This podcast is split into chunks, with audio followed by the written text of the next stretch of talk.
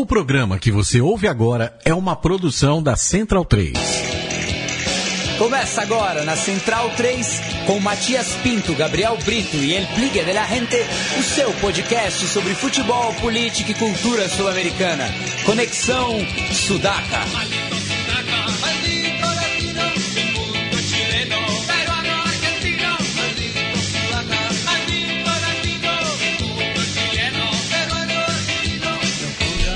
Buenas ouvintes da Central 3, está começando mais um Conexão Sudaca, ocupando e resistindo na sua placa de áudio. Meu nome é Matias Pinto e, como sempre, estou ao lado dos meus companheiros de batalha.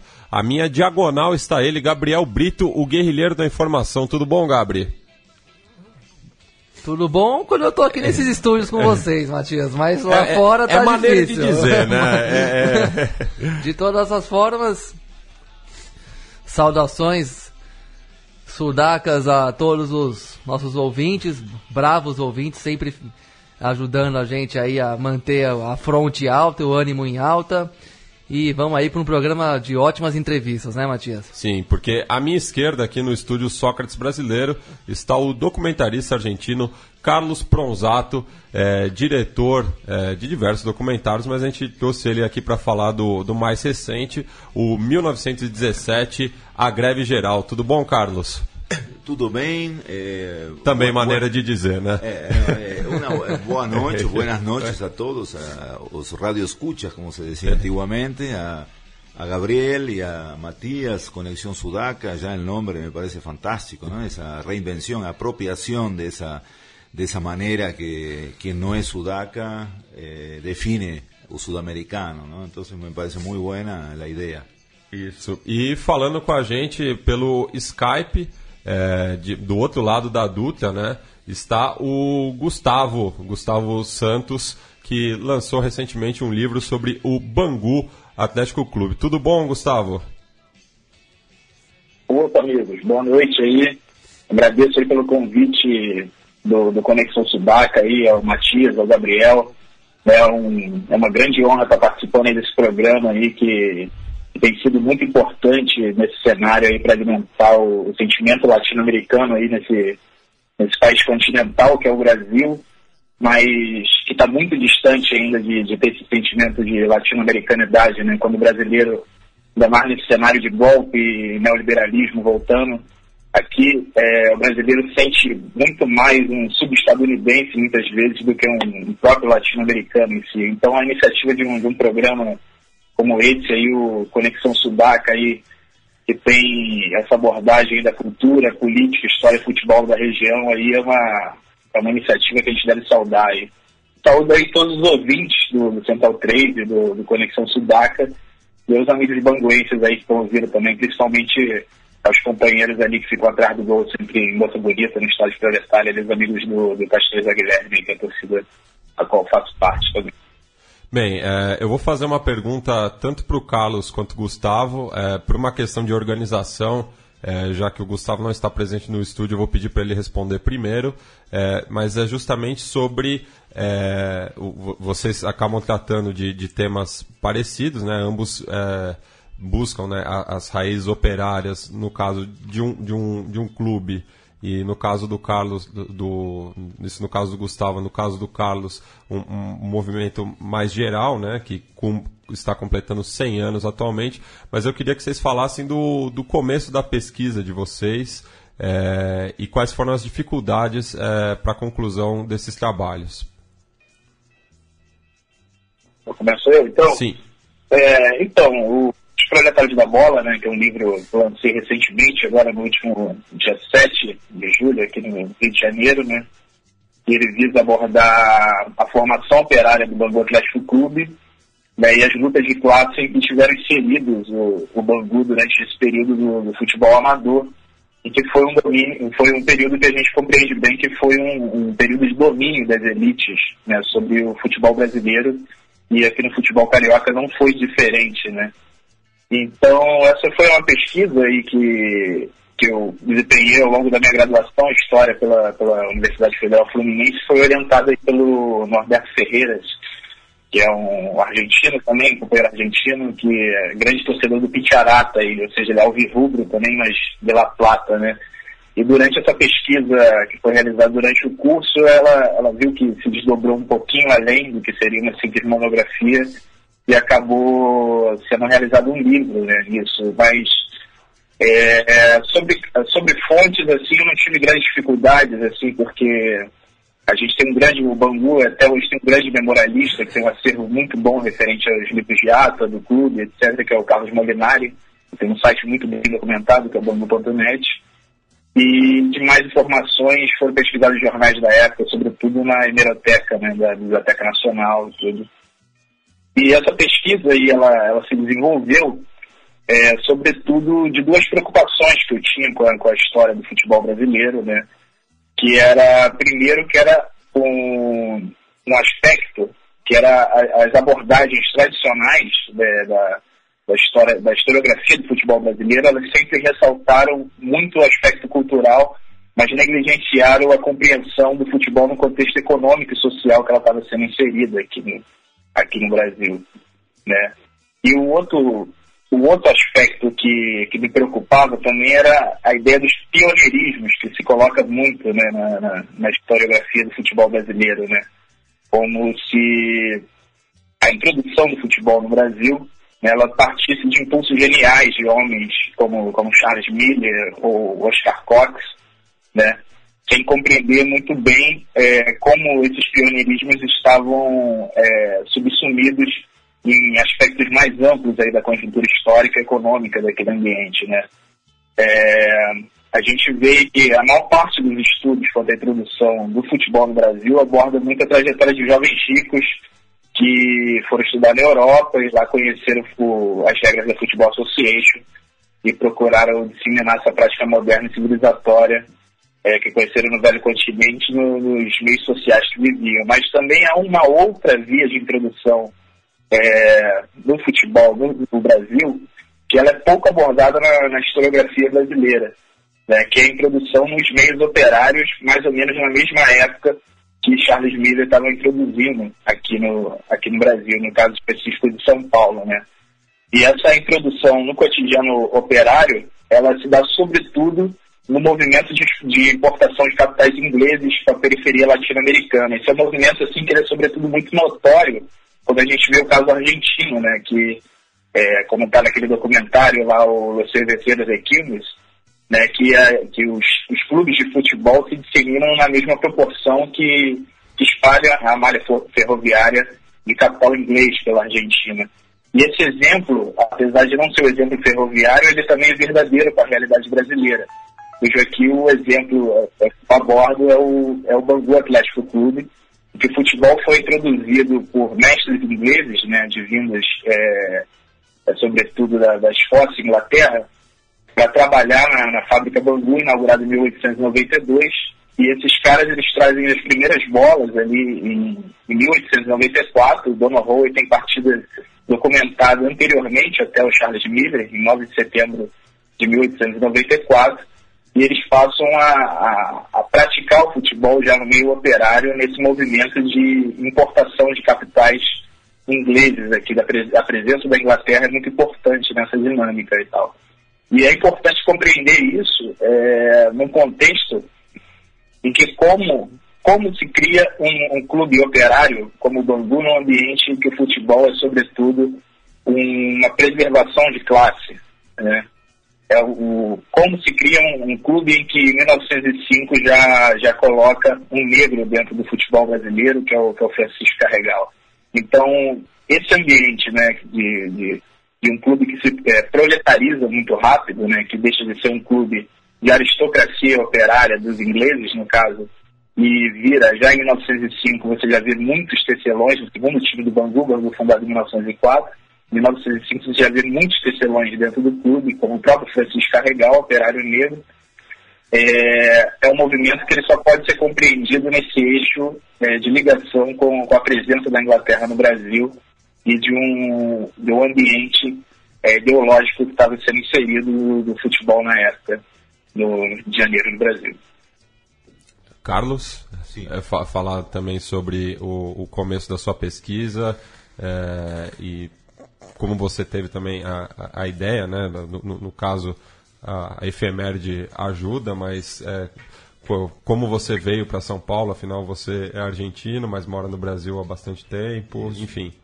Então, sim, eu, eu vou voltar ao português, porque estou me perdendo um pouquinho no espanhol. Há 27 anos que estou no Brasil, em diversas cidades, Salvador, Belo Horizonte, Rio. E aqui em São Paulo, eu venho trabalhando esse tema da primeira greve geral do Brasil, apesar de ter havido outras, inclusive no Rio de Janeiro, né, final do século eh, inclusive no meados do século XIX, os tipógrafos cariocas organizaram as primeiras greves, precedidos inclusive pelos baianos.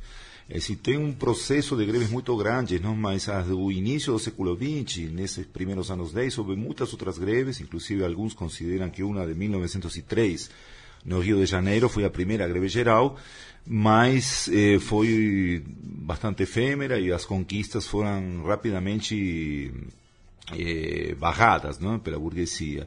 Então, esse tema de 1917, você colocou muito bem, Matias, a questão da, da efemérides. Eu também trabalho isso como um foco anualmente, eu olho a ver qual é a efemérides que me interessa, porque tem milhões de efemérides, né? Cada, todo ano tem alguma. E eh, estava falando muito na Revolução Russa, né? Como não teria condições de ir para a Rússia. Eu fui em, em 2007, nos 40 anos do Che, a Bolívia, porque está aqui ao lado. Eh, Allende, no Chile, quando foram os 100 anos de Allende, em 2008, fui ao Chile, fiz o documentário de Allende e assim sucessivamente.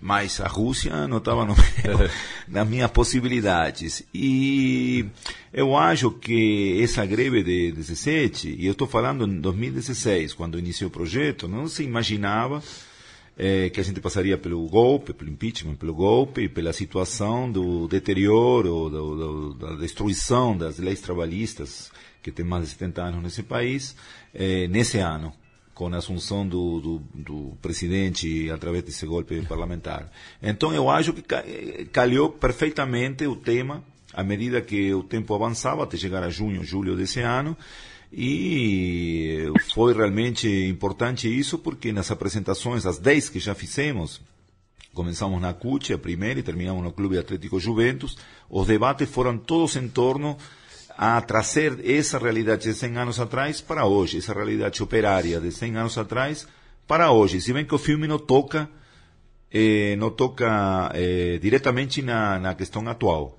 Decir, eu não, não envolvi o tema atual, não, a gente não filmou, filmamos sim greves, eh, essas últimas greves gerais que teve aqui, mas a gente não quis fazer essa relação para falar apenas de história, porque imagino que o filme não é para esse ano só, a ideia é que permaneça, como vários outros filmes permanecem através do, do tempo. Então a pesquisa se iniciou mais ou menos por aí, eh, em função primeiro da efeméride e do interesse que eu já tenho há muito tempo pela questão do trabalhador, do operário, não? De, do, do, do, confronto ao, ao mundo do, do capital, da, da burguesia, entendeu? Então foi por aí. É, e, e, e, só é, antes de passar para o Gabi para a próxima pergunta, só a título de curiosidade mesmo, é, na Argentina, é, você sabe quando teve um movimento similar ao de 17 no Brasil e estando na Argentina, estudando também a história do, do movimento operário na América Latina, se 17 é uma data que é, é conhecida é, para além das fronteiras do Brasil? Sim, sim, não, eu diria que 17 é conhecida para além das fronteiras da Rússia, porque foi a partir daquele período que é um ano simbólico, um ano mítico, não onde não somente em outubro ou novembro, por calendário russo, sino em fevereiro, se dá aquela primeira insurreição popular em São Petersburgo, né? Eh, Machatinha de 1905, que diz que entre 1905 e 17 há rebeliões no mundo todo, mas 17 é um ano que tem grandes movimentos de insurgência no mundo todo. Agora na Argentina é anterior, porque lá houve uma influência anarquista até maior que aqui, os grandes anarquistas estiveram por lá, do Ruti, no Rio de la Plata, né? Uruguai, Montevideo, Argentina, Buenos Aires eh, Malatesta esteve por lá, é decir, tem muitos exemplos, teve o processo da Patagônia Rebelde, não? no Sul tem um filme sobre isso muito importante. Então, é, Oswaldo Bayer. Oswaldo Bayer, que é ainda é um grande construtor da memória anarquista eh, na América Latina, e então eh, pelo que eu sei, eu não tenho pesquisado muito, gostaria de fazer esse trabalho. Há muita gente pesquisando esses temas lá na Argentina, mas se não me engano, em 1902, 1903 a primeira grande greve geral na Argentina e talvez no Uruguai seja também pelo mesmo. Talvez o Gustavo, que está lá no Rio, ele está pesquisando aquele período, talvez tenha mais informações sobre isso. É, é, acho bom, vamos desenvolvendo cada um dos dois assuntos, ambos é. apaixonantes, né? Mas queria perguntar para o Gustavo, é, a gente que conhece mais a história do futebol carioca, muito pelo livro do Mário Filho, né? O Negro do Futebol Brasileiro, e algumas coisas que se contaram aí mais anteriormente. Eu queria que. Eu não li o livro ainda, então gostaria que ele apresentasse um pouco mais o que está lá dentro do livro no, no, sentido de no que ele tem de diálogo, de diálogo com o livro do Mário Filho, assim, né, que mostra que sempre mostrou que o Bangu já era um time distoante dos clubes aristocráticos e elitistas e que já colocou, já inseriu o operário e o negro no futebol até antes do Vasco, né, que leva mais os louros e tudo mais. E também o, uma coisa que o, o que então queria primeiro, o, o que o teu livro dialoga com o do Mário Filho e o que ele acrescenta. Porque você deduz um pouco que algumas coisas que você lê no livro do Mário Filho, mas que não, não chegam, não são tão desenvolvidas aí ao, ao longo do livro, né? Então eu queria saber o que ele, inclusive no sentido da, da profissionalização do futebol, né? Que, a meu ver, o negro ele é um impulsionador da, do, da entrada do profissionalismo no futebol, porque para ele era uma questão de progresso na vida, né? enquanto que para os filhos da elite não era uma necessidade. Para o negro era muito mais importante o futebol ser profissional. Incorreto. É o livro do Mário Filho, ele é um ponto de partida para qualquer historiador, pesquisador do futebol carioca, né? Ele tem, tem, você lê o livro do Mário Filho, você não tem como é, partir para qualquer tipo de pesquisa envolvendo principalmente esse primeiro período do, do futebol carioca, até mesmo brasileiro, que é essa transição do amadorismo para o profissionalismo. Né? E o Mário Filho, ele ainda tem toda uma atualidade em si, mas ele carece de algumas coisas, pelo, até mesmo pelo fato né, de, ser um livro ter sido publicado exatamente 70 anos atrás, 1947, né, e ele carece muito de, de algumas fontes é, no que se refere, por exemplo, que ele aborda que o, o, o, clube do Bangu era um clube da fábrica e não um clube de fábrica. Né? Isso carece um pouco o exame é, da, da relação com o operariado com o clube e a relação da fábrica com o clube. Então, o que, o que se colocava né, nesse ambiente entre entre 1894, quando, quando é introduzido as primeiras partidas de futebol no interior da fábrica Bangu, até 1904, é fundamentalmente a compreensão do operariado e, do, e dos senhores fabris em relação ao que significava o futebol naquele contexto. Os primeiros dirigentes da fábrica, eles confundiam muito o futebol com uma certa prática de azar. Né? É uma coisa que o, o principal dirigente da fábrica, o presidente da fábrica naquele período, é, até 1903, o Eduardo Gomes Ferreira ele, ele entende dessa forma o, o, o futebol, como mais um, um, jogo de azar naquele ambiente. Né? A concepção muda fundamentalmente a partir do momento que se funda um clube forte aristocrata dentro da sociedade do, do Rio de Janeiro, que é o Fluminense. É, isso muda completamente o, o, paradigma do que é entendido o futebol na sociedade do Rio de Janeiro, porque até então era uma prática restrita às colônias inglesas, e quando surge um, um clube que é fundado por toda uma fidalguia carioca, né, isso dá um novo significado, dá um novo sentido ao, ao futebol. Então, a partir também de uma mudança de dirigentes da, da fábrica da Angu, quando entra o João Ferrer, ele passa a observar isso, que seria positivo a imagem é, da criação de um clube operário no interior da fábrica.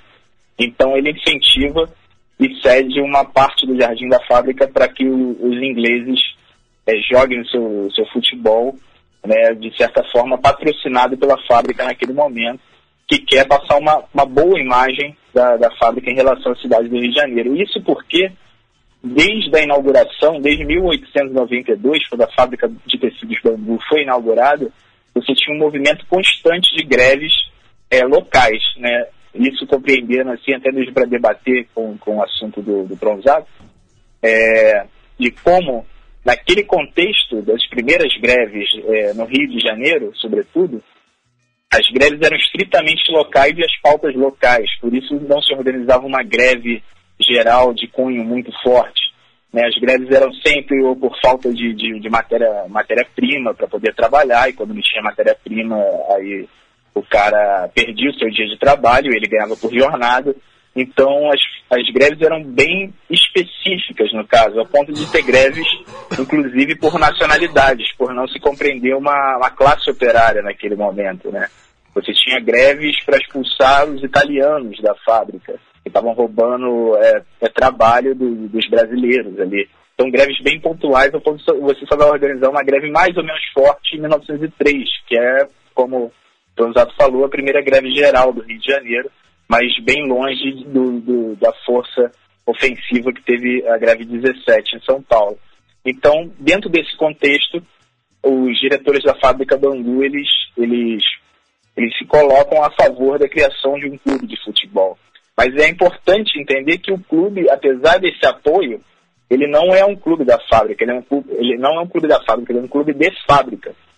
Ao ponto em que uma série de, de, de fidalguias e, de significados que os patrões colocam ao Bangu Atlético Clube, os próprios sócios do Bangu, que tinha o, a, a média de associação mais barata do Rio de Janeiro, é, eles dão um outro significado ali, é, que não é um significado fidalgo, ao ponto de ter registro já de 1906 das primeiras brigas de torcida, invasão de campo, tanto que a Liga Metropolitana visa excluir o Bangu depois, depois disso, e ela consegue depois excluir em 1907, é, proibindo é, o ingresso de atletas de cor. Quando o Bangu, por iniciativa própria, antes de ser excluído, ele se retira da Liga e funda a Taça do Bangu e, e, e com isso a, a, Liga Metropolitana acaba dando um tiro pela culatra. Quando ela queria restringir o acesso ao futebol naquele momento, ela, na verdade, ela acaba espalhando pelo subúrbio, porque os clubes operários, né, e tendo o Bangu como grande liderança disso,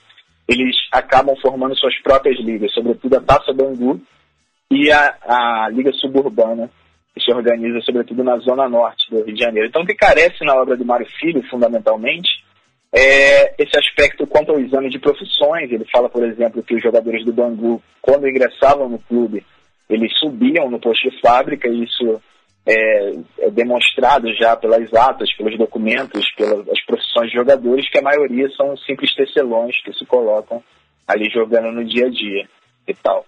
E o Bangu, ele é um, ele é um clube, assim, é, é protagonista aqui no Rio de Janeiro, ao lado do Vasco da Gama, que vai surgir num outro ambiente. O, o, o futebol do Vasco só surge em 1915, ele só estreia na primeira divisão em 1923, e eles vão ser, de certa forma, o protagonista nessa luta é, pelo profissionalismo no futebol do Rio de Janeiro, até mesmo porque se coloca uma série de restrições, por exemplo, no ingresso de jogadores analfabetos na Liga Metropolitana, o que dificultava no ambiente que você tinha 75%, 80% da população analfabeta. É, Carlos, é, aproveito que você já tinha citado o, o, Clube Atlético Juventus, aqui da Moca. Inclusive, o, o documentário foi exibido na última segunda-feira lá na sede social do clube. É, e o Gustavo também esteve recentemente em São Paulo, justamente para acompanhar o Bangu contra a, a portuguesa, na né, Associação Portuguesa de Desportos, pela Série D. E existe né, uma, uma identidade entre banguenses e juventinos justamente por, pelo passado operário. Eu queria que você falasse é, das conexões né, da, da greve de 17 com a fundação do, do Juve. Bom, eu sobre Juventus eu comecei a conhecer há uns anos atrás, mas muito superficialmente quando eu fui uma vez na Casa Mafalda, e vi muita gente com essa camisa do Juventus. Comecei a perguntar que, que time é esse. Mas como você não conhece o time Juventus? É o time, entendeu? É o time operário, o time da Moca. E a partir daí eu fui tendo algumas informações, mas nunca fui no famoso estádio da Rua Javari, como é nomeado. Eu nunca ouvi uma frase como essa no estádio nenhum, nem o Monumental de Núñez, nem o Wembley, nem nada. É o famoso estádio da Rua Javari.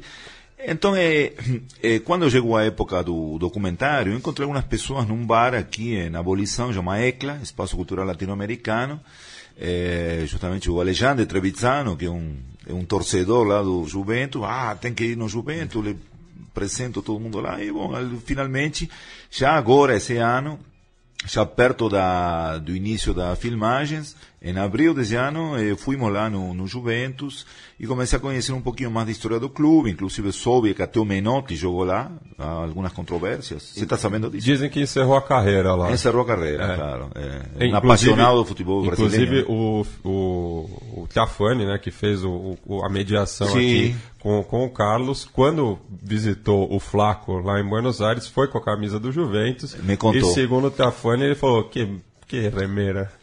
Sí, sí, merece realmente un trabajo, ¿no? Un documental, un libro, alguna cosa, porque no es poca cosa que o, Menotti tenha estado aqui, é decir, que o Juventus tenha abraçado o Menotti, que não era um grande jogador, segundo se conta, mas um técnico... Fora de série. Fora de série.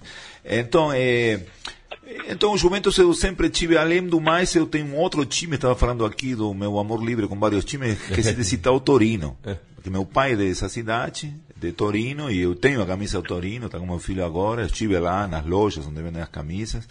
É, então Torino tem essa história, né? E Juventus com aquela história que se conta dos dois irmãos Crespi, mas indo na questão do Juventus, é, realmente foi uma, uma aposta interessante colocar o, o, não somente finalizar essas dez primeiras exibições no Clube Atlético Juventus, que foi bastante complexo, porque tem uma série de situações burocráticas que tem que cumprir, porque um clube e, e tem outro tipo de situações, que talvez não é a torcida que comanda o clube, né? Tem uma diretiva, então tinha que chegar a várias pessoas para conseguir essa apresentação. Conseguimos, foi um sucesso total, foi uma chave de ouro o último dia, no dia 17, agora segunda-feira. É, mas eh, eh, também entrevistamos torcedores dentro do, do, documentário. Por quê? Porque o, a, o Crespi, justamente onde as 400 tecelãs, as mulheres operárias, começam a greve em, em 1917, ainda o clube não existia, mas eh, sete anos depois, em 24, o Crespi funda o clube, não com esse nome, tem todo um processo que os nomes foram mudando, mas era um clube eh, para os operários, não? na época que tinha as vilas operárias, para conter um pouco aquele ímpeto dos operários, tem os operários trabalhando perto da fábrica, não? que esse é outro tema. Então, é, o Juventus, é, eu acho que tem muita relação, a torcida hoje reivindica essa questão operária, essa origem operária do clube, canta inclusive Bella Ciao, né? aquela música rural italiana que acabou vingando a música de, das grandes mobilizações populares ao redor do mundo, né? Resistência antifascista. Antifascista, os partisanos, até hoje, em todos lados. E a torcida de Juventus tem um trecho em que eles modificam um pouco a letra e cantam Belachão. Isso é incrível. É, mas, eh, então, é, essa relação do, do operariado, a gente conseguiu algumas fotos, nos, pessoas do clube nos mandaram algumas fotos, dos clubes, dos operários, antes de ser Juventus, a gente colocou no documentário. E eu acho fantástico, porque não é todo mundo que entende, às vezes, porque o Juventus está. Já tive alguns eh, depoimentos de pessoas que assistiram, não entende porque Juventus, não? nem ainda assistindo o trechinho que está, onde se explica, eh, não entende, não? Pessoas que não, ou não estão ligadas com futebol, não sabem a importância do futebol para o convívio social, as relações sociais. É, mas a gente fez essa aposta, está lá, e eu adoro quando chega essa parte, eu noto que as pessoas, inclusive historiadores de fuste, veem isso aí e acham muito interessante estar o Juventus incluído no filme da greve 17. É, e é, queria fazer uma pergunta para o Carlos e para o Gustavo também. Né? Daí agora eu vou inverter a ordem, vou pedir para o Carlos responder primeiro, o Gustavo na sequência. É, em relação justamente às diretorias é, do, de ambos os clubes, né? Queria saber se teve alguma dificuldade é, de você tratar com a, a diretoria do, do, do Juventus, é, evocando esse passado operário, já que a, a, a gentrificação na Moca é, é, um fato atualmente. Hoje a Moca não é mais um, um bairro operário, enquanto que é, Bangu a, ainda é, carrega isso muito forte. É, então, claro. o, o, Carlos primeiro, depois o Gustavo. É verdade, eu não conhecia a sede social do Juventus, conheci no dia 17. E chegando ao bairro, é, eu vi realmente o porte imobiliário, especulação imobiliária, os prédios que têm surgido lá naquela região da Moca. Agora, onde está o estádio não é assim. ainda permanecem alguns vestígios do que talvez foi a Moca na época, inclusive a própria fábrica Crespi, hoje um supermercado, mas tem setores da fábrica, que é estacionamento, tem onde é o hipódromo da Moca, aquela região ainda mantém eh, alguns eh, o espírito um pouco do que foi operariado. Dá para caminhar e pensar um pouco no que poderia ter sido aquela época. Eh, mas eu, eu, meu trato foi eu não sei se vou contar aqui, mas depois conto fora do microfone como a gente entrou, como fez as entrevistas, foi uma maneira meio clandestina, mas a partir disso aí a gente, foi incrível, não? A gente entrou com uma equipe de jornalistas que estavam fazendo uma matéria lá, a gente falou que estávamos na mesma equipe, fomos entrando no estádio e fizemos as entrevistas lá com o diretor de futebol, o Vitor Faustino, sensacional, nos atendeu muito bem, e a Cristina, que é a assessora de imprensa, mas eu sei que ela teve que passar por vários estágios para chegar a, a, nos dar essa, essa. apenas o que a gente queria exibir o filme. Porque as entrevistas já tinham sido feitas num bar do Bola, que está aí de junto, né? Cebola. Cebola, do, do Cebola, é, o bar do Cebola que está ali, então já tinha sido feito. A gente primeiro faz, depois pede permissão para as coisas, senão a gente não pode fazer dessa maneira meia guerrilheira que a gente faz. Mas realmente chama atenção é um pouco como acontece com Belgrano, defensor Belgrano, lá com seu time. Tem uma parte onde era Houseman, que você citou, Sim. jogador da seleção, que eram as vilhas, vilhas misérias, como se fala com esse nome horrível, né? As favelas de lá, e ele estava ao lado de Belgrano. E por outro lado tem o Belgrano militar, tem a escola de mecânica da Armada na frente, tem uma coisa meio complexa. Mas eu realmente não sei como é lá no Bangu, eu nunca, nunca fui, mas eh, eu acho que isso é uma grande contradição hoje eh, no, no Juventus, né? Gustavo? Então, Bangu, Bangu ainda permanece, de certa forma, ainda como um bairro proletário, né? Ele não é um bairro mais industrial, né? o, a fábrica Bangu fechou no final dos anos 90 e, e desde então é, o que floresceu lá foi, foi o comércio em si mas permanece ainda como, como um, um, bairro assim de proletariado em geral, apesar da desindustrialização que houve é, no bairro. Bangu ainda é, é, é o segundo bairro com, com, população no Rio de Janeiro, né, 250 mil habitantes, e é um bairro ainda característica ainda de gente humilde e tal, até mesmo o estádio do Bangu, é próximo à comunidade, que é a Vila Vintém, né, que é mais conhecida pela, pela Mocidade Independente Padre Miguel do que pelo próprio estádio proletário de Moça Bonita. Mas a relação com o clube, assim, foi uma relação zero, né, durante a pesquisa, né. Até mesmo porque o Bangu vive uma, uma hoje praticamente uma ditadura, né, que foi implantada pelo, pelo Rubens Lopes, que é o presidente da FERJ, né, desde que assumiu o Bangu em, em 1989, é, extirpando completamente o quadro de sócios, né, de uma forma em que ele consegue manter ali os presidentes é, que são do agrado deles e do, do, agrado da federação. Então a relação desde então é, de clube com torcedores foi uma relação que se definiu completamente, assim, ao ponto do, dos, dos, torcedores acompanhar o Bangu exclusivamente pelo amor à camisa, assim, tendo vínculo zero, é, principalmente com a sede social do clube. E o acervo histórico do Bangu, ele é, é muito mal organizado, assim, sinceramente. Então, o que me, que me referiu foi indireto em historiadores que já tinham documentação é, referente ao Bangu Atlético Clube, por exemplo, as atas do clube. São coisas que você já tinha acesso, por exemplo, o Molinari ele já tinha digitalizado essas atas para livros que ele havia, havia realizado anteriormente o Bangu, ele tinha feito uma série de almanacs uh, sobre a história do Bangu. Então, eu preferi ir direto nele e, e ele me passar esse, esses documentos do que procurar isso na, na sede do Bangu, e seria uma coisa completamente desorganizada e teria grandes dificuldades, até mesmo por, por ser um torcedor também, não só um historiador. Então, a relação é, entre pesquisador e clube foi uma relação nula, assim como divulgação também é, foi uma divulgação assim que não teve conexão com, com o clube e, e por o Bangu estar tá nessa condição ainda de estar tá usurpado no poder, ao interesse principalmente dessas pessoas ligadas à federação do, do, Rio de Janeiro, é uma questão que eu faço de não ter assim, em relação com, com o Bangu Atlético Clube. É, Gustavo, aqui é o Gabriel de novo. É, bom, saindo um pouco da, das obras que a gente está discutindo aqui, documentário, teu livro, É, como é que tá? A, você acabou de descrever um pouco de como é que é a, a, dirigência do Bangu, mas como é que é a relação da, da torcida mesmo com o bairro diante do que a gente vê do não, não, vou, não vou dizer desaparecimento porque é muito taxativo e também um pouco triste de, de assumir em relação a clubes do perfil do Bangu, mas até mas aparentemente o Bangu tem mantido, vamos dizer assim, né, o, a dignidade ali no futebol, consegue ficar na primeira divisão, consegue disputar uma divisão de acesso do Campeonato Brasileiro, e enquanto que outros, como o América, não vão, vão sumindo, vão, vão ficando cada vez mais abaixo, da, fora do, do circuito, do noticiário, do, do, do radar até da, da, torcida, Olaria, Bom Sucesso, São Cristóvão tá bem mal na segunda divisão carioca também, que a gente acompanha um pouco. Enfim, como é que é o.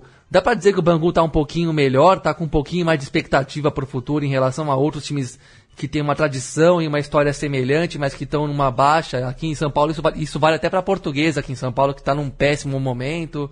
O que, que você diria do, do, time de futebol e da sua inserção no futebol moderno de hoje e tudo mais? Eu não diria que está melhor, eu diria que o Bangu está péssimo e os demais clubes de bairro estão numa situação assim de processo de desaparecimento mesmo, realmente. O cenário que você descreveu do América, né, que é o principal rival do Bangu, assim, é um cenário catastrófico, né, em que mesmo quando eles conseguem subir para a primeira divisão, imediatamente caem e não conseguem ter um, um, um processo de, de, rejuvenescimento da torcida. Né? É uma torcida praticamente que só envelhece. Isso eu não estou fazendo uma, uma, crítica de torcedor, é um processo real e que tem ver com os demais times do bairro, assim, times de bairro do Rio de Janeiro. E mal ou bem é uma coisa ainda que persiste, né? Diferente de São Paulo, que praticamente já tem o Nacional e o Juventus como, como time de bairro resistindo. E aqui no Rio de Janeiro, as penúrias ainda você tem alguns clubes de bairro resistindo, até mesmo o Campo Grande voltou na, no Campeonato Carioca esse ano, acho que na terceira ou quarta divisão do Campeonato Carioca, mas está retornando a ter um time profissional e tal. E outros times ali é, perdendo espaço completamente para clubes e empresas, né? Você vê um Olaria que, corre risco de acabar mesmo, um, um, bom sucesso que é um definhamento completo de sua torcida, etc. E o Bangu ele ainda se mantém de alguma forma ainda pela, pela forte conexão que tem com o bairro. Acho que uma diferença que eu posso estabelecer, principalmente com o América, é que o Bangu não saiu do seu bairro, né? O América ele viveu, por exemplo, um processo em que ele vendeu seu estádio antigo para virar um shopping e mudou para a Baixada Fluminense. Né? Além de ser uma distância absurda de 50 quilômetros de distância do, do, bairro, o América também é um time de bairro, a gente tem que compreender dessa forma, também é um time da Tijuca. É, você passa para um estádio de 50 quilômetros de, de distância, né, e além de, do futebol e capengano, você tem um definhamento completo da torcida. Né, e o Bangu ainda se manteve no bairro. Essa foi uma diferença fundamental que, que faz, por exemplo, em, em relação ao América. E mesmo é, após todo o descenso é, que houve do Bangu a partir da década de 90, ainda tiveram uma certa resistência da torcida. Assim.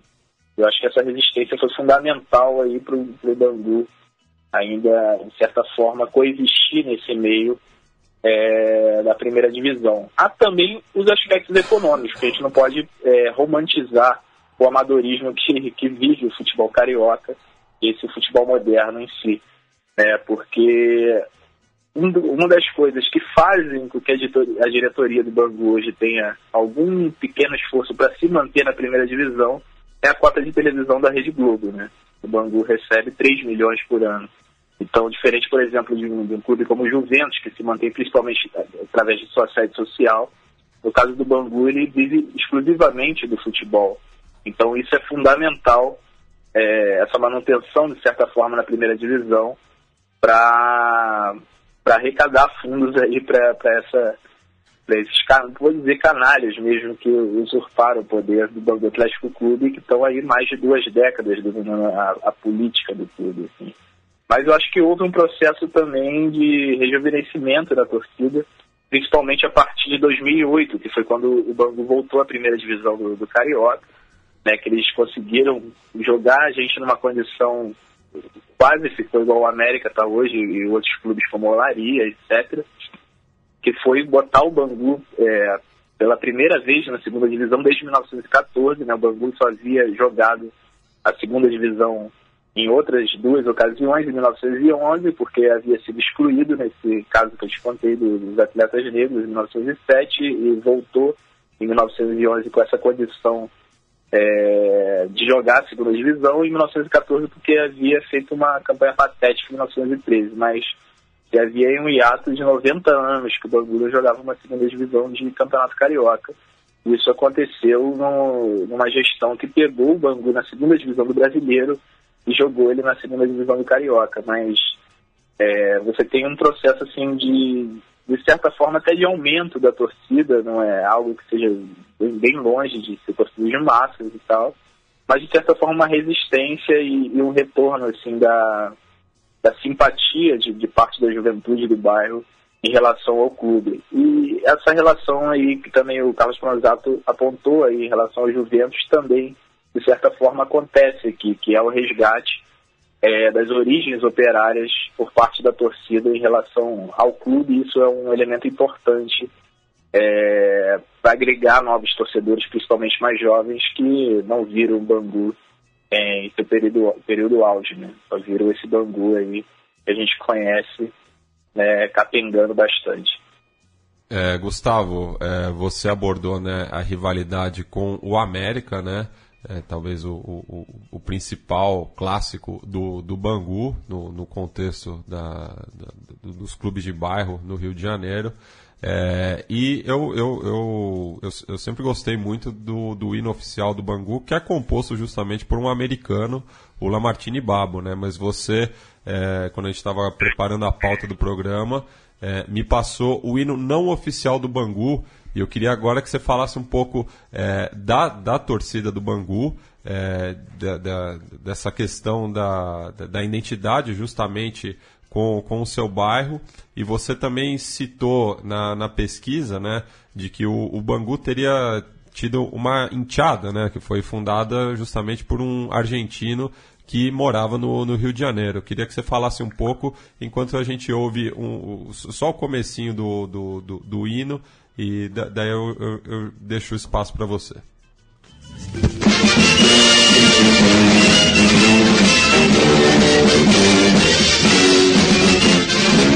Nossa bandeira é nosso símbolo dos banguenses, glória e tradição. O branco representa a alma, o vermelho sangue e coração. Somos Bangu. Por favor. Correto, Matias. É, esse hino aí que a gente escutou agora, né, que é, o, que é o hino não oficial do Bangu, mas é um hino bastante popular entre a torcida, principalmente entre os torcedores mais velhos do Bangu e que vem sido, de certa forma, resgatado assim, de alguns poucos anos para cá. É um hino que foi composto pelo Juarez, né, que foi o principal chefe da torcida do Bangu entre a década de 50 e a década de 80. Esse, esse hino aí foi composto na ocasião do título de 66, né, do, do Bangu Atlético Clube. E é um hino que é bastante saudado pela torcida, justamente por, por uma questão em detrimento que tem um aspecto na música do Lamartine Babo que os banguenses não gostam muito, que é a citação ao Fla-Flu, né, que de certa forma, assim, é, como se fosse um rebaixamento do Bangu, até parece o Fla-Flu, assim, é, é, é, uma coisa que incomoda muito os banguenses no, no, hino oficial, mas nem por causa disso os banguenses deixam de cantar o hino oficial, eles cantam de certa forma com, com muito orgulho, assim, tal. Mas é, sobre essa curiosidade aí da, da, da enteada banguense na década de 80, é, foi uma torcida criada por um, por um banguense argentino né, que na verdade ele é um, é um torcedor do, do, São Lourenço de origem, né, que é o Ricardo Penha, talvez ele esteja ouvindo o programa, atualmente acho que ele mora em Madrid, e ele desde, desde pequeno, né, ele, ele gostava do Bangu por causa de, de dois assuntos interessantes assim que ligam de certa forma o, o Bangu e o São Lourenço, né? O primeiro foi o Tim, né? O técnico Tim que que foi campeão pelo Bangu né, no, no, no, torneio internacional de Nova York, né, torneio mais conhecido, teve uma passa, passagens muito boas também na, na, na, década de 50, né, treinando, por exemplo, o time de 53, que foi terceiro lugar no Campeonato Carioca, que contava com o Zizinho, etc.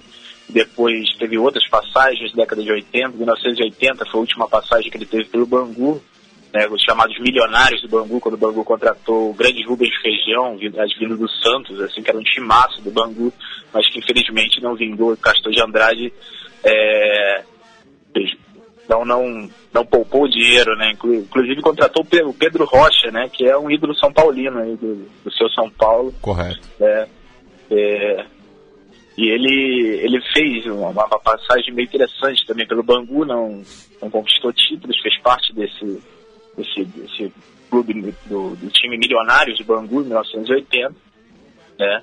Mas é, não chegou a fazer história, ficou só, na, só no Campeonato Carioca. E o time, né, ele, ele depois foi pro, pro São Lourenço em 1968 e lá ele, ele conquistou o, o, o, primeiro campeonato invicto da era profissional do futebol argentino. Isso marcou bastante os, os torcedores do, do Cuervo, né? E isso ficou, de certa forma, na, na, memória lá do Ricardo e tal. E é outra coisa que também, eh, de certa forma, simpatizava alguns torcedores do Cuervo, como, como o Ricardo, foi a passagem do San Filippo pelo, pelo Bangu em 1968. Né? O San Filippo, que é o maior artilheiro da, da um dos maiores artilheiros da história do São Lourenço, foi quatro, quatro vezes campeão, é, quatro vezes artilheiro do, do campeonato argentino, né? E aqui no Bangu ele eu não sei se o Ricardo sabia desse detalhe na época que ele, que ele passou a admirar o Bangu já na Argentina, mas o São Felipe não teve uma grande passagem aqui pelo Bangu. Ele jogou 13 jogos e, e marcou gols apenas uma, um amistoso contra o, contra o América de Teófilo Otoni de Minas, né?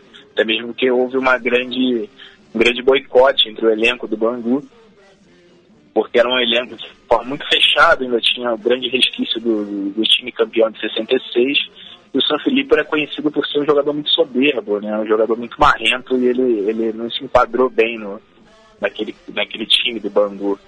É, então ele, ele não durou muito tempo aqui, ele tinha a missão de, de substituir nada mais, nada menos que o Paulo Borges, né? que foi parar no, no Corinthians. Isso foi uma coisa que não, não deixou os bangueses muito felizes na época. Depois ele voltaria para São Lourenço e tal, e até faria a façanha de, de ser campeão do Metropolitano e do Nacional no mesmo ano, em 1972, né, que foi uma, uma, das maiores façanhas do Cuervo na história.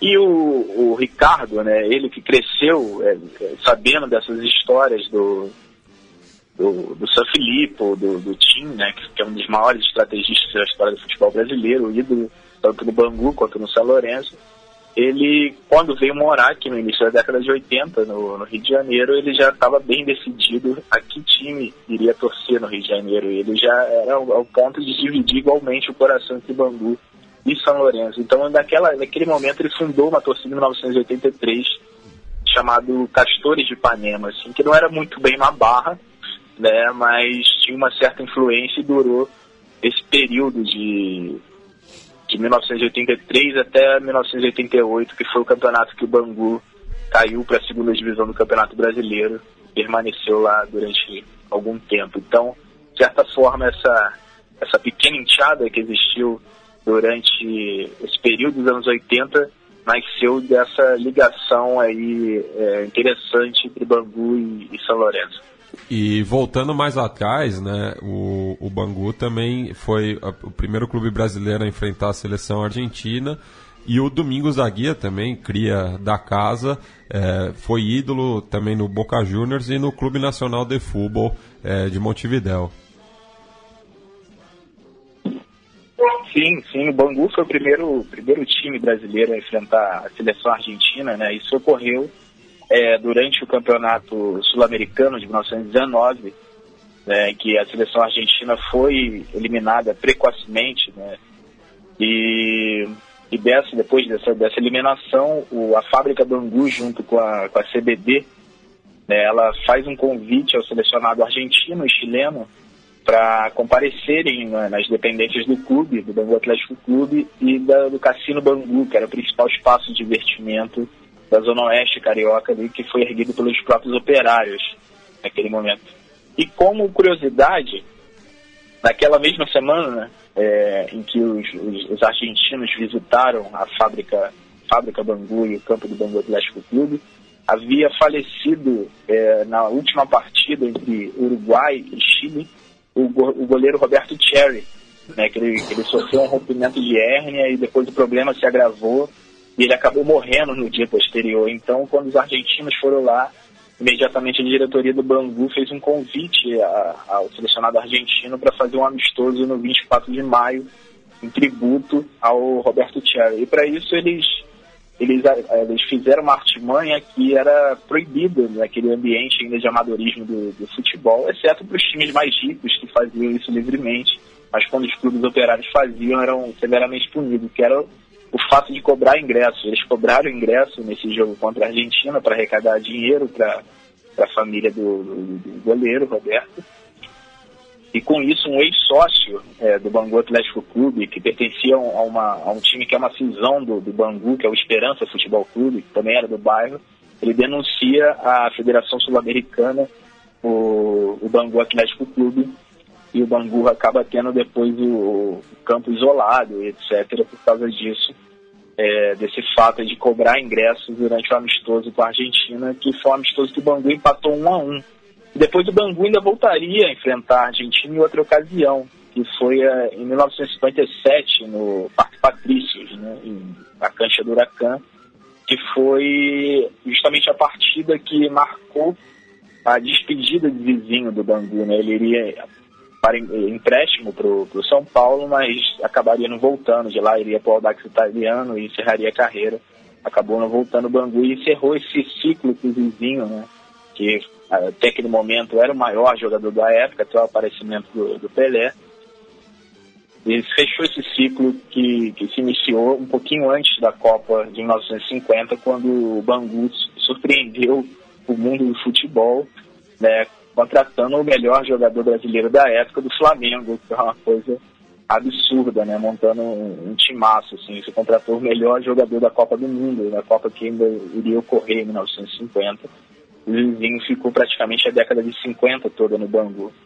E esse jogo contra a seleção argentina, que foi 2 a 2 no, no, na cancha do Huracan, ela foi marcada assim por, por, algumas coisas interessantes, né? Por exemplo, o, o, domínio do primeiro tempo da seleção argentina, que venceu por 2 a 0 né?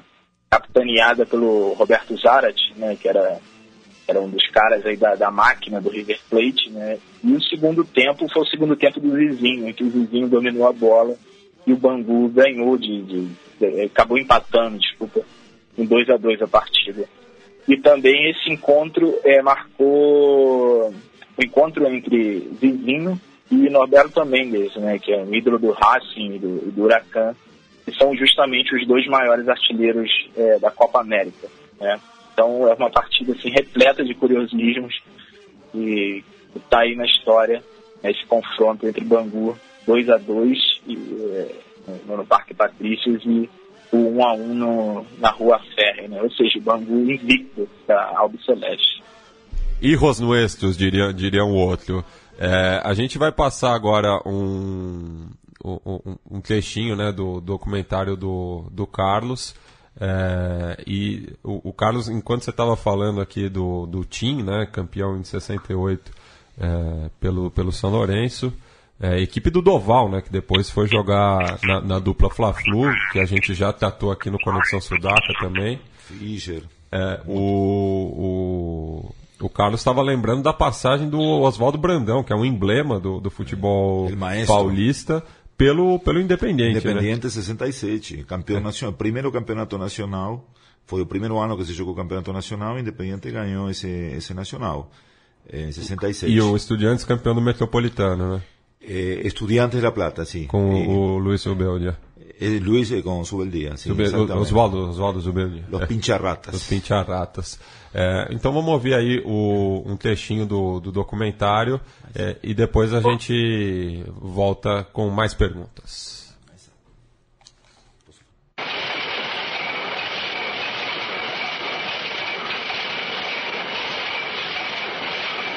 Em São Paulo, tem uma particularidade em relação à construção do movimento operário, porque a ascendência eh, na base do proletariado e a participação da migração eh, italiana é bastante significativa. Esse processo de, de acumulação e, ao mesmo tempo, de formação né, de uma experiência eh, propriamente ur- urbano-industrial, de uma, de uma nova classe operária, né, de um novo proletariado no Brasil, ele começa nas últimas décadas do século XIX, né, mais particularmente a partir dos anos 1880, com a imigração de trabalhadores europeus, né, particularmente, especialmente italianos, mas também espanhóis, né, alemães, franceses, né, russos, eslavos, enfim, que vêm para os centros urbanos brasileiros. Eh, São Paulo, então, o crescimento da cidade de São Paulo se dá muito em função desses fortes contingentes eh, de trabalhadores eh, imigrantes, né, eh, que vão participar do processo de industrialização que estava né, em curso na, eh, no estado de São Paulo, mas também em outras regiões do Brasil, exatamente nesses anos, né, desde o final do século XIX, que coincide também com o final da escravidão, 1888, e o início do regime republicano, 1889. Né? Há um chamamento para a vinda de imigrantes, para trabalhadores, para as indústrias, para a cafeicultura e depois para as indústrias, mas não há, é todo um processo de atração desses imigrantes, isso é estatal, isso é um projeto do, do Estado de atração. Justamente no momento em que a, a economia paulista, né, baseada na agricultura, na cafeicultura, ela está em franca ascensão. Então há uma necessidade eh, imediata de reposição dessa força de trabalho eh, que você não tem disponível. E toda essa, todo esse aparato que é montado pelo Estado brasileiro para garantir esta, esta migração para cá, ela, ela é- ela é muito importante, é mantido pelo Estado paulista.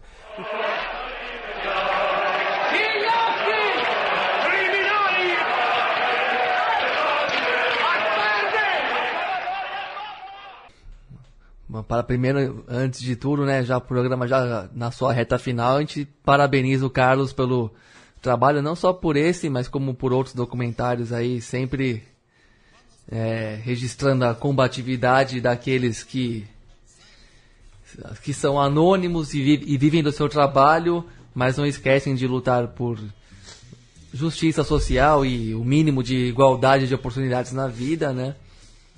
E, bom, queria que você. Vamos trazer aqui o debate para a atualidade, para o que está acontecendo no Brasil, que você vive no Brasil há muito tempo. Acho que até viveu, viveu mais a conjuntura bras- brasileira do que a Argentina nos últimos anos. E, e que- queria que você comentasse o que- como é que você viu a greve do dia 30 de junho, é, que foi seguida de, da aprovação da reforma trabalhista. Como é que você, o que você comenta dos representantes do mundo do trabalho, que, do papel que tem feito? E, obviamente, eu estou dirigindo meu, a minha pergunta especialmente a, aos setores da a CUT, ao PT, aos setores ligados ao lulismo, que são os grandes é,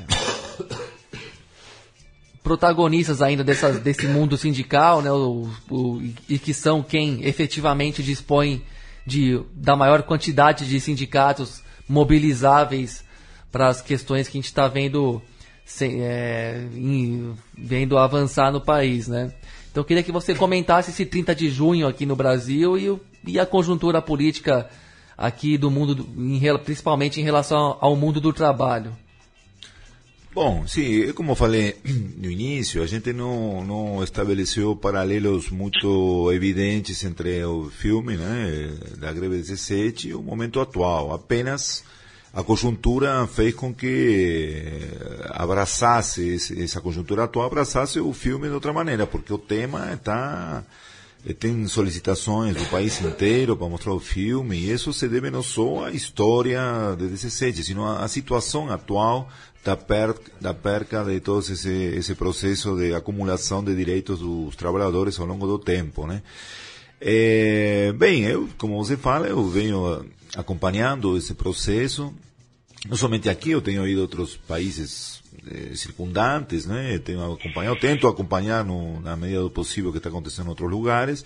E eu te, a ideia é um pouco ir vendo o que está acontecendo com as novas insurgências, como elas se dão, quais são as mecânicas, as dinâmicas sociais, as novas agrupações, os novos modelos, eh, paradigmas de organização política, né? porque esses aos quais você se refere, que são as centrais sindicais, são os partidos políticos, eh, estão em um processo eh, em que se não há umas novas, se não há novas leituras ou apreensões de novos modelos, de novas eh, es, eh, estudar as experiências como junho de 2013, que é bastante eh, bastante rejeitado por bastantes pessoas que estão no mundo da política institucional ou dos sindicatos, eu acho que não se vai entender muito o que pode vir daqui para frente, porque 2013, como muita gente fala, ainda não acabou, está num processo.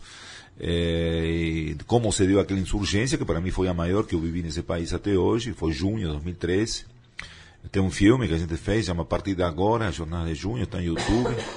Para mim foi, me encantei com esse processo, e também tem a ver com um modelo, um modelo que estava se dando no mundo naquele momento, né? E que parece ter sido anulado novamente pelo processo elecionário e o processo que a gente conhece. Mas eu acredito que não.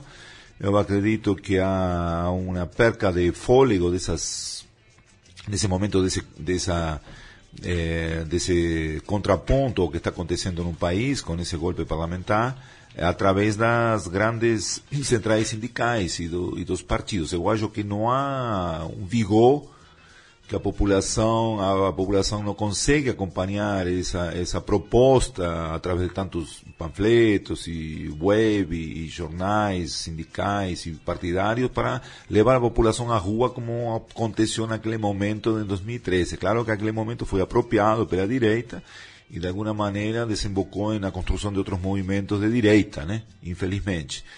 Mas eu acho que é, você se referiu a 30 de junho, eu diria também 28 de abril, eu acho que foi forte também, não? aquela greve geral, não é isso?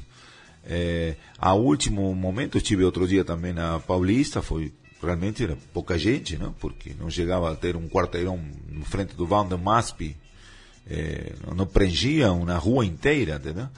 apesar de uma grande quantidade do pessoal que chegou com, com bolos, né? com, do MTST, uma massa assim grande que chegou, mas é, eu, apesar de tudo, sigo não me emocionando, mas digamos que ver o Lula falando ainda me causa como me aconteceu em Curitiba, entendeu? Não vendo ele, vendo as pessoas do povo que tem aquele feedback né, do, do, do, carisma, mas eu acho que já o carisma já não basta, né? Eu acho que há muito a ser feito para avançar, porque senão vamos ficar sempre rondando em torno do mesmo tema, né? E, e eu acho que temos que avançar. A greve de 17 foi um grande momento, né? É, um grande momento de, de experiência, de exemplo, não? das ligas de bairro, justamente. Não? Estamos falando outro dia com o pessoal que isso é uma coisa que se perdeu. O sindicato por categoria acabou destruindo as ligas de bairro, onde os trabalhadores uniam por bairro e não por categorias que isso foi instrumentalizado, por exemplo, na guerra do gás da Bolívia, que eram as juntas de vizinhos, foi na Argentina em 2001, foram os bairros que se articularam para enfrentar o, o, a repressão. E é uma coisa que seria fantástico se voltasse. Claro, na conjuntura atual é muito complicado, né? Mas eu acho que a gente tem muita, muito a aprender com o que aconteceu em, em, em 17. Hoje, é, mais que tudo pelas propostas, por exemplo, uma das primeiras propostas, se você vê que eles tinham naquela época, é a libertação dos presos políticos. E hoje a gente tem um preso político de 2013, que é o, é o Rafael Braga, ainda está preso. É uma, eu não, não substituiria uma, uma, uma ida às ruas em contra da, deterioração dos, direitos trabalhistas em troca da liberdade de Rafael, de Rafael Braga, mas tem que colocar isso no mesmo patamar É uma, é, porque não é só ele, entendeu? Ele representa milhões de pessoas, entendeu? Que não tinham consciência nenhuma do que estava acontecendo, porque Rafael Braga não tinha consciência nenhuma do que estava acontecendo. Tem entrevistas com ele, que está em YouTube, você pode ver, ele não sabia nem quem era o prefeito da cidade, entendeu? Então eles estão atingindo justamente a massa que pode é, que pode enfrentar um momento como esse. Porque, o, o, como alguém falou alguma vez, o poder não tem medo da esquerda, poder tem medo do povo. Se o povo revoltado que pode revelar uma outra situação. Então é aí que esse povo é anestesiado com diversos elementos da, da sociedade, da, da imagem, da comunicação. Mas então eu acho que eh, estamos em um processo de construção de novos espaços políticos. Eu acho que as eleições são um processo que já está obsoleto há muito tempo. Ninguém, eu praticamente não voto desde o ano 86 na Argentina. Acompanho muitas pessoas eh, estudiosos, pessoas eh, ligadas politicamente aos processos políticos, estão inclusive em partidos, tudo mais, mas eu não, não, inclusive tem uma peça de teatro contra isso, chama Dia da Eleição. São dois personagens que discutem, fiscais de mesa que discutem o sentido das eleições e chegam à conclusão que não, já está morto, não serve para nada, porque tem multas para quem não vota, tem uma série de elementos que o, o Estado coloca para quem não vai votar, então eles se rebelam contra isso, então se assumem como cidadãos invisíveis. Entendeu? E justamente são muito mais visíveis, não? mas para o Estado seriam invisíveis. Mas essa coragem que a pessoa tem que ter para não ir no dia da eleição é um processo que ainda é, falta, falta muito para chegar a esse, a esse ponto. Eu não sei se me perdi um pouco na resposta, uma resposta bastante complexa. Eu acho que tem que acompanhar o, os momentos. Eu estou me centrando sempre em processos políticos pontuais, né? Mas que no conjunto, se você vê todos eles, como maio de, como o, o, o junho de 2013, o eh, tem outros processos históricos, por exemplo, Calabozo, 68, quando matam o estudante de São Luís, foi um momento de, de, de enfrentamento à ditadura da época pelos estudantes, que vai desembocar na marcha dos 100 mil. Então, esses processos, eu acho que eu, minha ideia é essa, não é ir costurando esses processos até ter uma rebelião geral, que é o que todo mundo espera, né? E de alguma maneira, minimamente substituir esse governo por um governo, ainda que seja dentro dos moldes do jogo chamado democrático, né? Mas que a gente tenha um pouco mais de normalidade para continuar um processo que estava sendo feito pelo governo anterior, que também tinha muitas, muito, muitos problemas de, de, de, de organização do, do, que se queria desde o início, porque houve todo um processo de, de destruição de muitas coisas que se pensavam 20 anos atrás. É, mas eu, eu, acho que se pode se pode chegar a uma a, a uma mudança, a uma transformação, mais que uma mudança, é, fora dos moldes eleitorais. Né? Eu acho que se a gente continua preso nesse 2018 agora, por exemplo, e nessas questões, a gente não. Eu fui a Brasília duas vezes, entendeu? Eu fui tentar ver onde que estava essas marchas que houve agora, né? Onde que estava realmente o, o sentido de, de revolta nas pessoas, né? E não apenas para escutar discursos, né? E realmente tem uma franja da população que iria para frente. Agora falta organização e falta um estímulo de quem tem realmente o poder e essas pessoas que têm esse poder que você citou no início, não, aí o tema é negociar melhor, né? Sim, é, exatamente. É por isso que eu não acredito em. Só acrescentando um comentário meio bem opinativo mesmo, bem meu, particular. É isso. Quem tem o estímulo não tem o poder de organização, não, não tem a estrutura para dar, disparar o gatilho. E quem dispõe desse gatilho simplesmente quer resolver por cima, como manda inclusive uma velha e lamentável tradição brasileira que acho que é unânime mesmo, né, dos acordos por cima, dos acordos de cúpula. E acho que. É por isso que as ruas estão esvaziadas. Tá, estão, estão vazias as ruas e.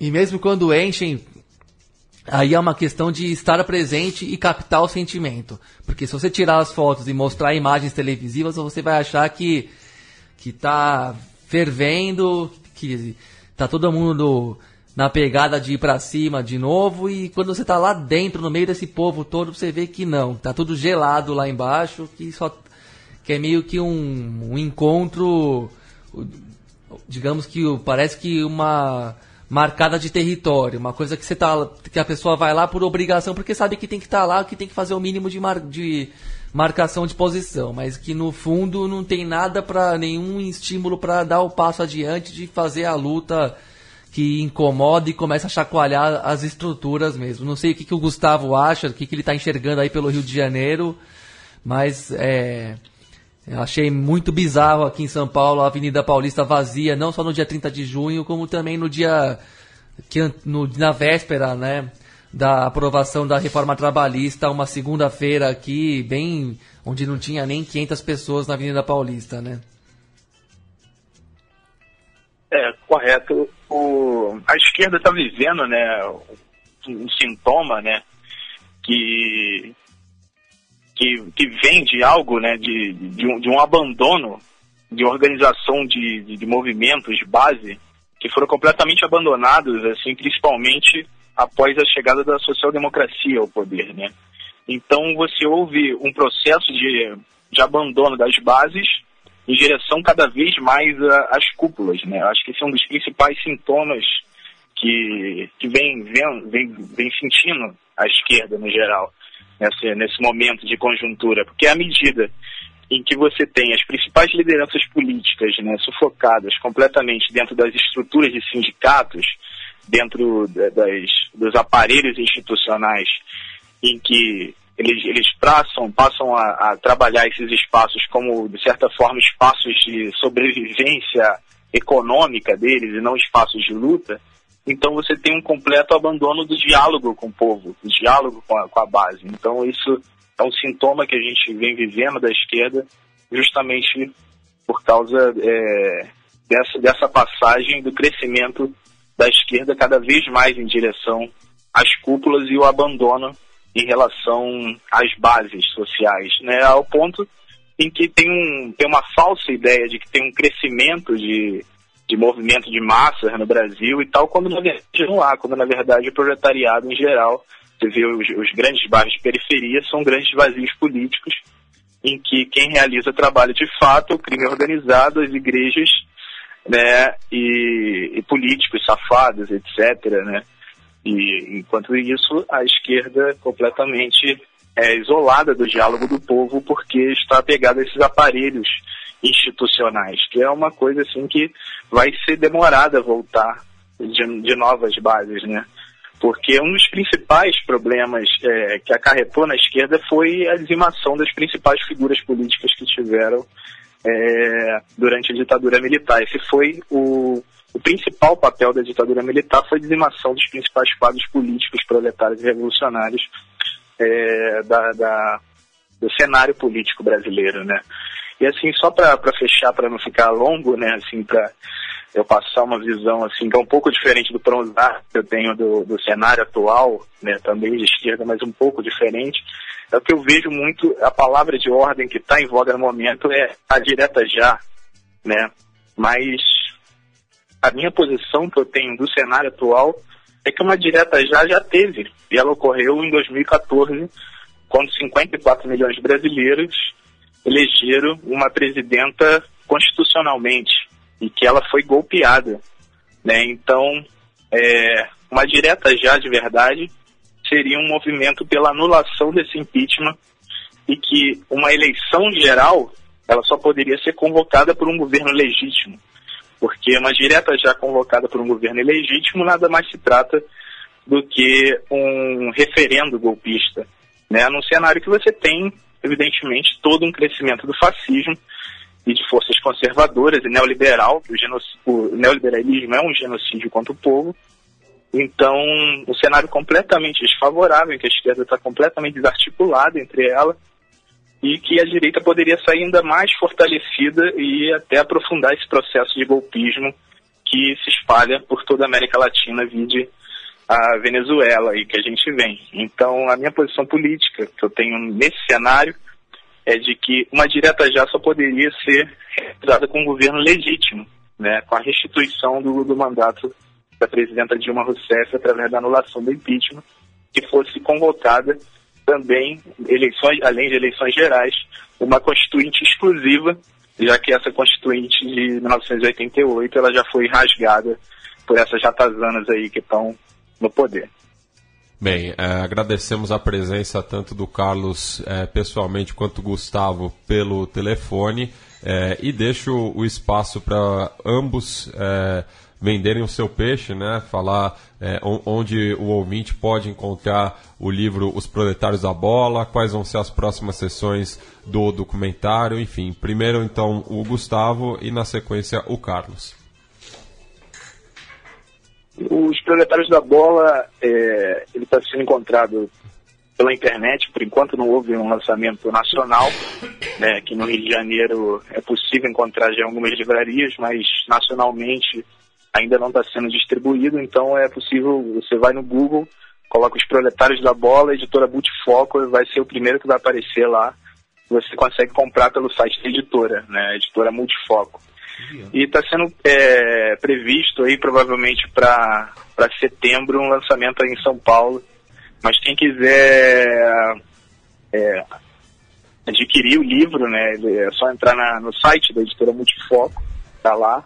Você vai no Google, coloca os proletários da bola e editora Multifoco você acha fácil lá. Então você vai, vai localizar esse livro aí que trata desse período é, encantador da história do, do, do Bangu Atlético Clube, que vai até vai desde 1894, quando é realizada a primeira partida é, de futebol no território da fábrica Bangu, até 1933, quando é realizado é, o primeiro campeonato profissional de futebol no Brasil, em que o Bangu se consagra campeão justamente em cima do Fluminense, que é o grande símbolo do, do futebol fidalgo e aristocrata daquele, daquela conjuntura histórica. Então, para quem quiser adquirir, basta pesquisar aí é, na editora Multifoco, Os Proletários da Bola, você vai achar facilmente. E em setembro, provavelmente, a gente vai estar com lançamento aí em São Paulo e estamos prevendo outros aí.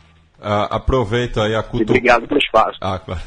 Aproveita aí a cutucada ao Fluminense para mandar um abraço para o João Pedro Simões, que foi quem fez a ponte é, entre o, o Gustavo e a gente.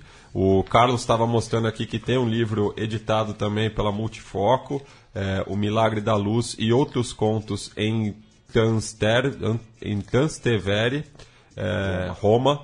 É, então é, fica a dica ali para o ouvinte que já visitar o site da editora, que vai estar tá linkado é, na postagem de, desse podcast.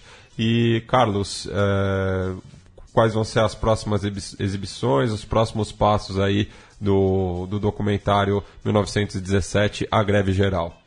Bom, é, a greve geral agora, é, a gente fez essas 10 inscrições que eu falei no início e agora a gente vai entrar num período de finalização, porque a gente foi bastante ousado né, de chegar no, no junho, julho, é o mês do centenário, e apresentar eh, praticamente um 95% do documentário feito. Então a gente tinha esses compromissos e agora a gente vai dar uma paradinha para finalizar ele e em breve, se puder, a gente estava estruturando uma agenda carioca, mas nosso compromisso principal era São Paulo, mas temos quatro entrevistados do Rio de Janeiro, inclusive em 18 eh, se comemorarão eh, 100 anos da insurreição anarquista de 18, que anarquistas que quiseram, tentaram tomar o Palácio do Catete, o, o, o Carlos Ador o, o, pesquisador desse tema, está no filme, é, mas e depois a gente iria para o Nordeste, mas a gente talvez entre em alguns festivais e então isso aí vai restringir um pouquinho a, a exibição do, desse filme, mas como eu sempre tenho essa ideia de que é muito maior o público que a gente vai garimpando através de tantas apresentações e depois quando os DVDs começam a ser pirateados no bom sentido, né? a gente incentiva que as pessoas tenham esse, esse material e o reproduzam, isso supera muito o público dos festivais e esse tipo de temas o que a gente quer é que as pessoas assistam, debatam, eh, e a partir disso tomem às vezes ações eh, políticas vão mais ou menos pelo lado da, dos conteúdos desses filmes.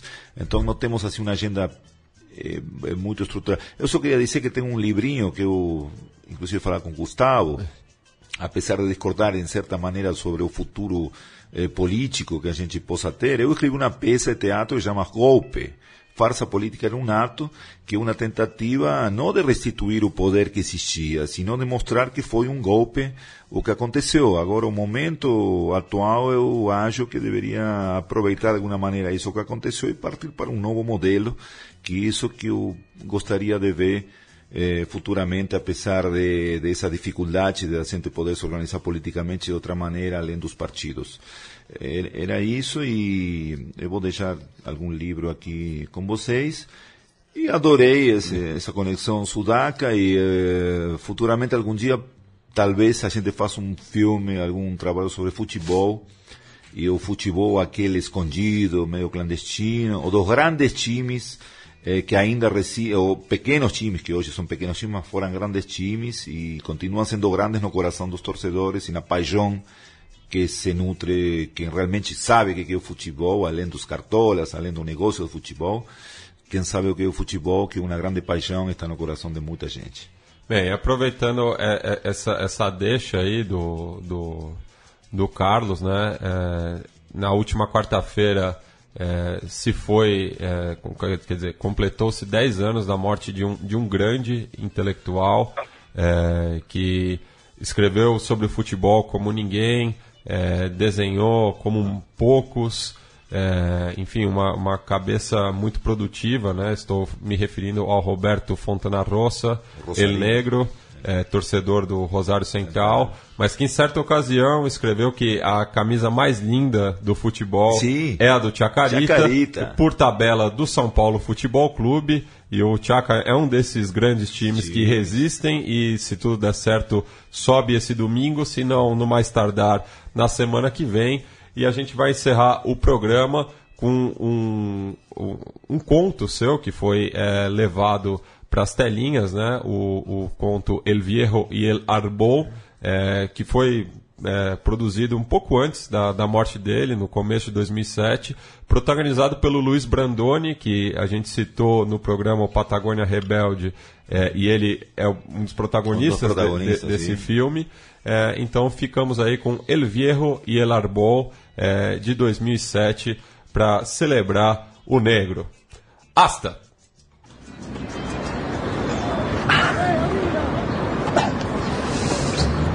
¿Algún tanguito? Música clásica. El programa de música clásica los sábados.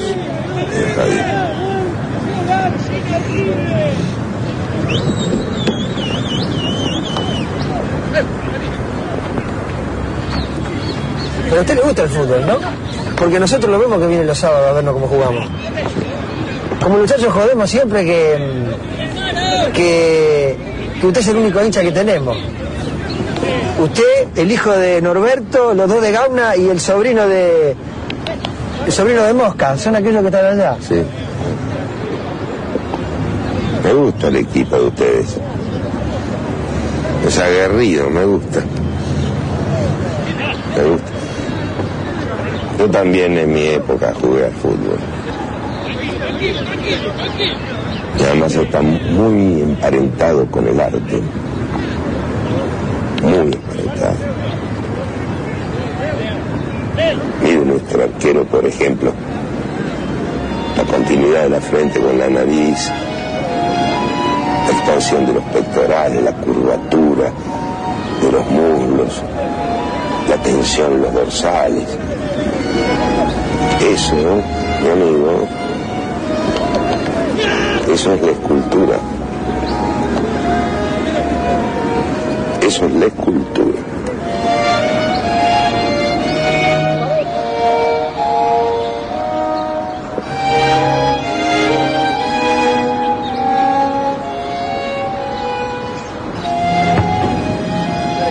Fíjese, por ejemplo, el relumbrón intenso de nuestras camisetas, amarillo cambio con esa veladura cuasi naranja producto de la transpiración, en contraste con el celeste pastel de la camiseta rival y esos trazos blancos de las medias y los pantalones, trazos alocados y los golpes defecto de ese ocre sepia siena de los muslos vivaces, dignos de un bacon. Aprécielo así con los ojos entrecerrados. No, entrecerrados.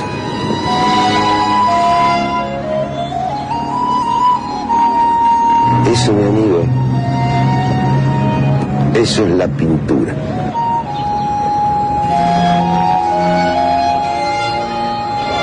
Observe allá la carrera intensa del delantero de ellos y el cuatro nuestro. ¿Eh? El salto al unísono, el giro en el aire, la voltereta elástica, el braceo amplio para ganar el equilibrio. Bueno, eso, eso es la danza.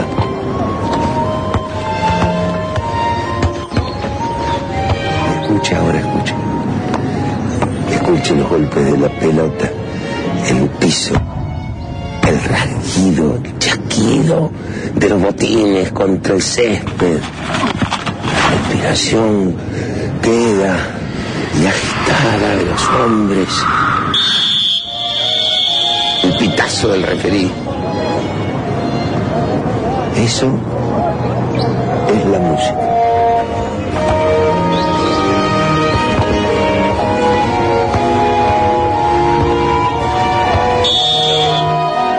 Fíjese usted, por ejemplo, ese jugador tirado en el suelo, revolcándose como si le hubiera picado una tarántula, desencajando el rostro, clamando falsamente dolor ¿eh? y reclamando histriónicamente justicia. Y, y sus compañeros fingiendo indignación, generando el conflicto. Y los nuestros creando una duda, llorando falsamente, amargados por la injusticia. Bueno, eso, eso es el teatro. ¿Qué cobró? ¿Cobró penal? ¿Cobró penal? ¿Qué cobras? ¿Qué cobras? Referir la reputísima madre que te parió. ¿Qué cobras, ciego de mierda, culo roto? Referís la recalcada concha de tu madre.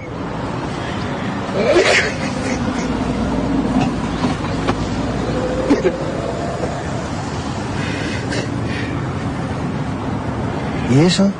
¿Eh? ¿Qué es? Eso... Eso es el fútbol. Uma produção da Central 3. Para ouvir a programação completa, acesse central3.com.br.